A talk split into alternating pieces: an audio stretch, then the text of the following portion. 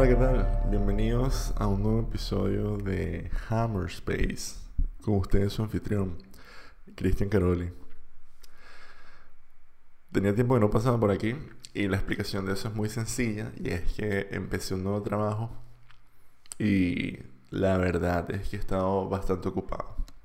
También estuve de viaje y siento que cuando me toca hacer episodios quiero que sea lo más lo más productivo posible y lo mejor preparado posible. Y tengo muchas cosas, y cosas buenas. Me dio que decir eso. El... Hoy vamos a hablar de Doom. De Doom. Doom en general. Si ya viste la película, quédate acá.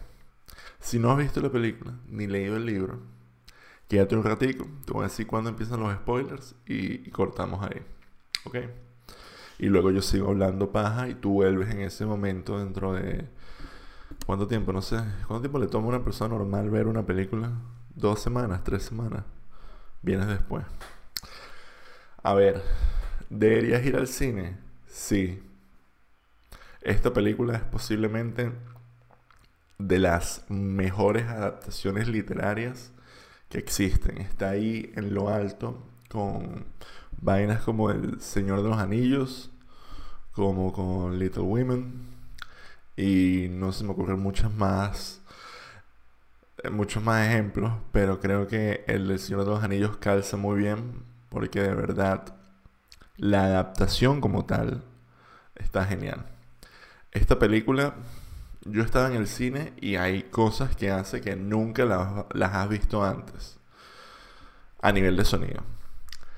A nivel de casting, el casting es perfecto de verdad, hay algo chistoso cuando se compara con la original de Dune de David Lynch. Que en la original de Dune hay muy buenos actores. Todo el mundo es un actor genial. Todos ellos pasaron a tener carreras de culto, éxitos comerciales, referentes. Pero el, pero el casting como tal era, era un desastre. Aquí es todo lo contrario. El casting está clavado, es perfecto se lo juro. No solo eso, sino que todo lo que es el diseño de producción eh, es wow, es acojonante. Esta película es acojonante. La música, la, acción es que no sé ni por dónde empezar. Mentira, sí sé por dónde empezar porque no te todo. Vamos a ir por partes. Lo primero es la, la acción en esta película. Es genial. Para los que no lo saben, el universo de Doom no hay pistolas per se porque hay toda una tecnología de escudos que hace que eso sea como una, una, una un deterrence, una disuasión, que disuade del, del, combate, del combate armado. Hay muy pocas armas. Entonces hay coñazos. Y los coñazos, gracias al sonido, gracias a la coreografía que está muy bien, tienen un peso altísimo de verdad. Está súper, súper bien montado. Y creo que hay todo un tema alrededor de cómo todo está orquestado que hace que también haya una especie de, de, compromiso con cada una de las peleas. Cada una de las secuencias de acción están atadas a eventos súper importantes en la trama y, y, en, y, en, todo lo que es la historia de, de Doom. Son hitos. Está muy bien también. Eso ya era así en el libro. Pero es que las coñazas son muy buenas. De verdad te sientes que estás ahí. Y eso es gracias a la dirección, al trabajo de sonido, la coreografía, la actuación, el compromiso de los actores. Y a nivel cinematográfico, el universo que construyeron está súper bien. La tecnología, una de las cosas que siempre ha weighted down a Dune, lo ha hundido un poco, es el, la tecnología se veía, se veía dos adaptaciones importantes de Dune antes. Una fue la de David Lynch, que no fue un éxito comercial, pero se convirtió en una especie de película de culto.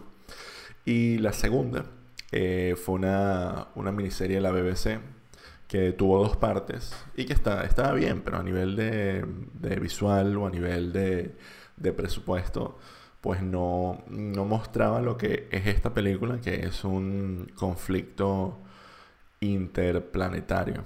Entonces, aquí sí pueden. Aquí hay dinero para tirar para el techo y Denis Villeneuve es súper sobrio en su dirección. Y, y vayan a verla, de verdad. Si tienen la oportunidad de verla con el mejor sonido posible en un cine, lo recomiendo porque esta película, incluso las voces, como habla la gente, te, te transporta. Es muy, muy loco. De verdad es toda una experiencia. Ahí en plan, yo sentí muchas cosas que también sentí cuando veía Blade Runner 2048, que decía, wow, no puedo creer que estoy viendo esto y que esto es tan cool. Y eso pasó aquí de nuevo, pero con una, una historia que yo ya conocía, una historia que, que a mí me atrapa. Y, y, bueno, vamos a empezar con los spoilers. Así que si no has visto la película, vete de mi canal, vete esta mierda, fuera. Ok, spoilers. Comparado con el libro, las cosas que cortaron tienen todo el sentido del mundo. Esto es una adaptación que de verdad buscó reforzar las cosas que narrativamente funcionan en el libro y que también funcionan en la pantalla. Hubo cosas que cortaron y creo que eran cosas interesantes y como toda buena adaptación y, ya luego de haber pasado el filtro de décadas de, de narrativa, fueron soltando información aquí y allá cosas puntuales que me gustaron mucho. Además, el casting, primero que nada, está increíble. Marico, es que hay una parte donde está Josh Brolin, um, Gurney Halleck, que está diciéndole a, a Timothée Chevrolet que lo jodido que son los Harkonnen y los Sarduka. No sé si los menciono, creo que son los, los Harkonnen que le dice que tiene que estar preparado para la coñaza. Toda esa secuencia es impresionante, pero el hecho que Josh Brolin te diga que esos carajos son unos demonios, tú te lo crees. Te lo crees y, y eso es lo, lo que te transporta de del delivery tan bueno que tiene esta película en todo. Que es que este carajo te está explicando quién es esta gente antes que los conozcas y ya te puedes imaginar que los bichos son unos malditos. Y luego cuando llegas y ves quiénes son, te das cuenta que son más malditos todavía. Son horribles. Eso y también la construcción de personajes. Todos calzan lo que deberían calzar y proyectan lo que deberían proyectar. Es, es que está demasiado bien. Es distinguible a decir basta. Dune como libro, es un libro que cuando lo empiezas a, leer está lleno de palabras por todos lados. Literal, tiene un glosario que lo descubres al final y dices, coño de la madre, pues no leí esto antes. Pero ese glosario y, esa, y, esa, y todo ese tema de quién es cada quien, lo vas armando en tu cabeza en base al contexto y lo que hacen los personajes. Pero el verlos de... Es que eso es lo que tienen las películas, es como que tú ves algo y dices, ya sé quién es este carajo. Mientras que en el libro lo vas descubriendo como es el ejemplo de Duncan Idaho y Gurney Halleck, que ellos como personajes al principio son, lo, único que los diferencia en verdad es casi que um, Gurney toca una guitarra, una citar, una mierda esa, no sé qué coño toca, pero de hecho en, esa, en esta película no lo vemos no vemos tocando ninguna canción, solo se menciona. Me imagino porque no calza. Seguro va a haber una versión extendida con Josh Brolin cantando o haciendo alguna mierda musical, porque eso también era como parte íntegra del personaje el hecho que tuviera como que esa combinación de la disciplina de, ser músico con la disciplina militar. Y en general de las cosas que cortaron, em, cortaron una escena que en los libros es muy importante y que muestra un poco lo que es las dinámicas de poder que hay en el, en el, en el universo de Dune. Y estas dinámicas de poder son, son las que forman el conflicto. Y es una escena que me gusta, ¿verdad? Pero la quitaron. Gran huevona, es una escena. El resto de la película igual funciona sin, sin eso. Muy posiblemente igual la, la grabaron. Ahora, de las cosas que cambiaron, yo creo que fue para, para mejor. El momento que eh, ellos que, que, están, creo que es cuando salen de la, no cuando salen de la tormenta. O sea, cuando, cuando hay un momento que Timothée Chevrolet aspira a la especie por primera vez y Paul le dice a la mamá, mira, en, los libros, estás embarazada, vi el futuro, se oye una guerra, mi papá está muerto. O sea, como que pasan muchas vainas que son producto de que gracias al Spice, em, Paul puede básicamente viajar en el tiempo porque es el Exquisite Haderach.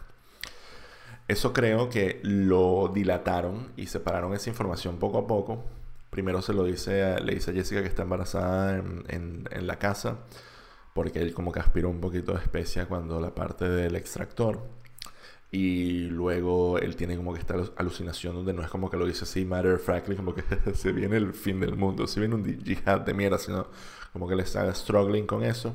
Y también el hecho de que los dos sepan que su padre está muerto porque tiene el anillo. Y ya ahí él asume como que mi papá murió. No es en plan como, uff, ¿dónde estará? ¿Será que nos dejó el anillo?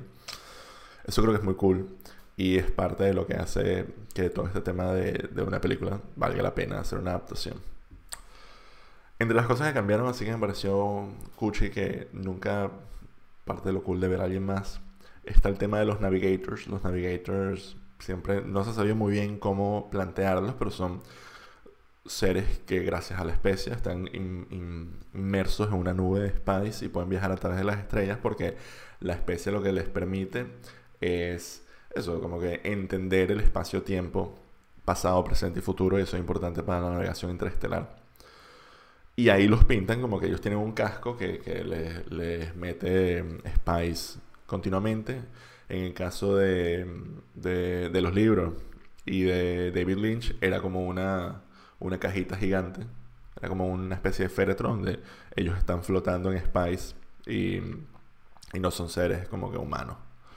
Eso estuvo cool a nivel de estética. A nivel de estética también, como hicieron el mundo de los Harkonnen, fue increíble.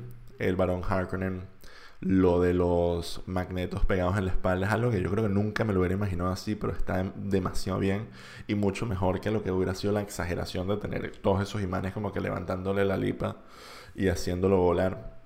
Creo que eso fue genial. O sea, toda esa parte, como resolvieron la parte del diente y el veneno estéticamente y cómo, cómo todo se, se envuelve alrededor de, de todo este peo de, de marico, estos canajos estos canajos dan miedo. O sea, cuando descubren al, al varón ahí flotando, envenenado, y sus mismos súbditos se asustan como que el monstruo está ahí, me parece increíble. También los Sarduka. Es muy difícil, o sea, considerando que todos estos son tipos, o sea, al final son soldados, la manera en que ellos consiguieron diferenciar a los Atreides, a los Sarduka y a los Harkonnen em, como tal, y a nivel estético y a nivel de sonido, la voz de los Sarduka me parece una arrechísima. Y de nuevo, es que el sonido de esta película es demasiado bueno. La música es demasiado buena, aunque hay momentos con el. que se me iba un poco.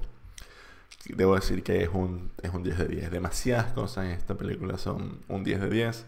Y algo que tienen los libros que seguramente era muy difícil de adaptar, eran cosas que yo pensé que iban a cortar y no los cortaron. Y gracias al sonido lo lograron, como por ejemplo el superpoder de las Bene de la voz, que es como, bueno, es un superpoder, ni más ni menos. Eso quedó súper claro y, y fue imponente. Y a pesar de que pudo haber sido cringe, estuvo bien llevado. También creo que vale recordar, eh, como que recordar que hay muchas cosas de esta película que se parecen bastante a lo que fue a nivel de planificación, a nivel de planos, la adaptación original de Lynch y muchas de las cosas planteadas por um, Jodorowsky en su investigación de Jodorowsky de, de, su película cuando la hizo. Esto se puede ver en el documental, uno de mis favoritos, siempre lo menciono aquí, Jodorowsky's Dune, donde hablan de cómo él iba, cómo él veía que el mundo de, de, de Dune. A, nivel, a nivel filosófico, es verdad que esta película toma ciertas cosas y las refresca. Me gustó mucho lo del abuelo de Paul y la referencia a la tauromaquia, que es toda una especie de, de trait que se le da al abuelo para mostrar su, sus ganas, bueno, la valentía de la casa, como que el honor. Em, por más que la tauromaquia aquí en España tenga como que una, una, un tinte completamente distinto y sea en plan que si... Eh, ¿Cómo es que es la vaina?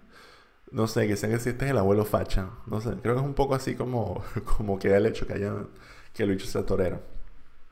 Pero bueno, yo creo que si te sientas a analizarlo y a entender por qué el abuelo, porque tiene mucho sentido que el abuelo haya muerto a manos de un toro, entiendes muy bien lo que es la casa Atreides y me pareció cool que eso no lo cortaran. También me pareció cool cómo se construye todas las familias y la dinámica entre ellos. Creo que hay muchas cosas que tiene el libro a nivel de, de, ¿cómo decirlo? De cosas de liderazgo, de cosas de, de, filosofía, que siento que no lo tiene la película, pero yo creo que entonces se complementan bastante bien. A diferencia del Señor de los Anillos, que en el libro lo que hay es un coñazo de canciones y gordos bailando, en Dune lo que hay en nivel literario, que no hay a nivel cinematográfico, es estas lecciones de, de por lo menos de Lito Atreides a su hijo, de entender un poco cuál es la, la, la, mentalidad de lo que está pasando en tiempo real, porque es un libro donde la gente trata de estar siempre un paso más adelante que sus enemigos. De hecho es un libro que hasta se spoilea a sí mismo. Lo primero que pasa en el libro es que el Baron Harkonnen cuenta cuál es su plan, y luego el plan se, se, se ejecuta a la perfección. Y es como, ah, bueno, le salió. Y luego obviamente el protagonista tiene superpoderes y ve el futuro, entonces también te cuenta sus planes y también le salen súper bien porque es Paul. Y creo que eso también es parte de la, de la metáfora que mucha gente que no ha leído los libros piensa como que, bueno, esto es un libro con White Saber Complex y este es el caso donde tienes que esperar que la historia se desenvuelva y se desarrolle para darte cuenta que es parte del yes. Esto es una, una metáfora de, colonialismo, de explotación, de liderazgo, de, es, un, es un universo muy denso que yo creo que hasta el cuarto libro vale mucho la pena leerlo. Y cualquier cosa escrita por Frank Herbert vale mucho la pena. Ya las cosas escritas por, por el hijo y el, y el, primo, no sé quién coño era que los otros escribían los libros, no, a mí en lo personal no me, no me llaman la atención. Pero lo que es el core de la historia, porque es una historia que es transgeneracional y que transcurre a lo largo de miles de años por motivos que no se han descubierto, pero si, si Denis Villeneuve le logran aprobar el presupuesto para hacer la segunda parte y más películas, llegaremos ahí. No sé qué tan sostenible sea eso, though. Así que eso sí lo tengo que, que mencionar. A este ritmo esto es una especie de Game of Thrones porque eh, todo el mundo que sabe esta película tiene seguramente van a estar bastante ocupados y estas son películas que de producirlas son muy demandantes. Así que no me sorprendería que se echen un Game of Thrones y digan como que ya, marico, está aquí. Pero creo que si fuéramos como a contar la historia de Paul, sería esto, el segundo libro. Y yo creo que y ya, ya luego ver qué, qué ocurre. Pero de verdad, contentísimo. O sea, la vi una vez, la voy a ver de nuevo. Y feliz de, de, que este proyecto haya salido adelante y muy alegre por mi amigo Dennis. Y vayan a verla si no la han visto. Mentira, ya la vieron, weón. O sea, por eso están viendo estos spoilers de los que estoy hablando. Que estoy diciendo. Véanla de nuevo. Compren el Blu-ray. Apoyen esta película para que hagan otra porque, mano. Quedamos, quedamos ahí, coño, emocionados. Yo quiero seguir viendo qué pasa. Ojo. De nuevo el casting. ¿Qué bola Zendaya? Arrechísimo. Este casting, es que el casting es perfecto. Ojo, y les digo una vaina. Puede que yo también sea el Quizet Harorak, porque yo también he soñado con Zendaya y no la conozco. Ojo pelado. Chao.